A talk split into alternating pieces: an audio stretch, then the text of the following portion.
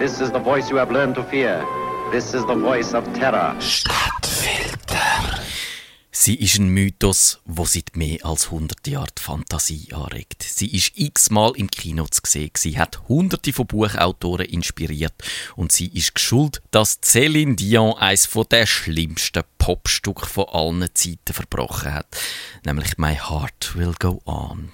Sie, das ist ein Passagierschiff mit 30.000 Bruttoregistertonnen, 269 Meter lang, mehr als 28 Meter breit ist sie gewesen und sie hat Kapazität für 2400 Passagiere geboten. Sie, das ist natürlich Titanic, damals das grösste Passagierschiff der Welt, wo vor 100 Jahren, 12 Monate und 4 Tage am 14. April 1912 vor Neufundland untergegangen ist. Oder auch nicht.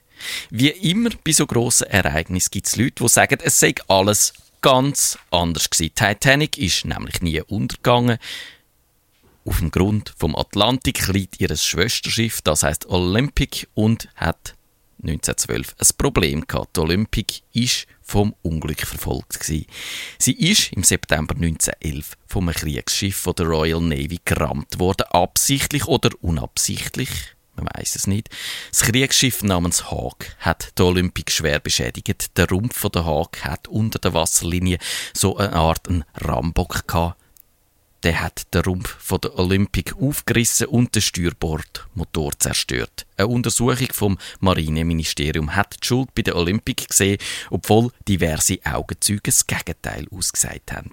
Jetzt hat die Reederei White Star Line ein Problem gehabt. Sie hat teure Reparaturen an der Olympic müssen aber sie hat von der Royal Navy keine rote Rappen Entschädigung bekommen und darum ist der Reedereibesitzer, der John Pierpont Morgan, auf eine geniale Idee gekommen, sagt zumindest ein Buchautor namens Robin Gardiner.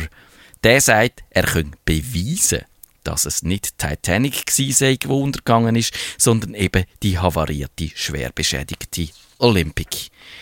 Die ist nämlich fast baugleich mit der Titanic gewesen. Man hat die Olympic also notdürftig zusammengeflickt und zur Titanic umdekoriert. Und dann hat man sie auf eine Reise geschickt, auf die Reise, wo sie hätte sollen untergehen und dann auch untergegangen ist. Die Versicherungsgesellschaft Lloyds hat zahlt. Dann Titanic ist natürlich sehr gut versichert gewesen. 10 Millionen Dollar sind gezahlt worden. Das ist laut Robin Gardiner der größte Versicherungsbetrug von allen Zeiten gewesen. Jetzt ist es natürlich nicht ganz einfach zu beweisen, welches von zwei fast baugleichen Schiffen auf dem Grund vom Atlantik liegt. Aber der Robin Gardiner hat eben doch ein paar Unterschiede gefunden. Die Passagiere sind über Promenadendeck spaziert, wo eigentlich hätten müssen Kabinen sein. Auf dem B-Deck haben Passagiere gesehen, wie ein Rettungsboot von oben ab gesenkt worden sind. Aber das hätte eben nur bei der Olympic können passieren. Und er haltet die Schilderung vom Zusammenstoß mit dem Eisberg für nicht überzeugend. Überlebende haben geschildert, es sei ein Ruck durchs Schiff gegangen. Aber der Robin Gardiner meint, bei dieser Geschwindigkeit und bei der Größe vom Schiff hätten die Leute müssen wie Zundhölzli umkehren. Und verräterisch ist doch auch das Indiz, dass der Reedereibesitzer John Pierpont Morgan selber nicht an der Jungfernfahrt von der Titanic war. Er hat sich wegen einer Krankheit entschuldigen lassen. Aber man hat ihn darüber aber zu Frankreich gesehen in Begleitung von seiner Geliebten und kerngesund.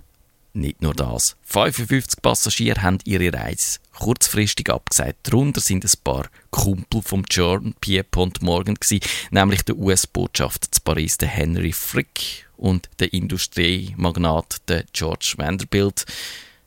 Klar, die haben einfach keine Lust gehabt, mit dem Schiff unterzugehen.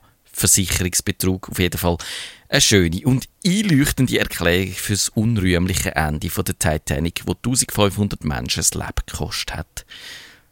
Es gibt jetzt aber fast noch eine bessere Erklärung, warum das Schiff untergegangen ist, hat müssen untergehen. Schuld ist nämlich eigentlich die ägyptische Prinzessin Amon-Ra.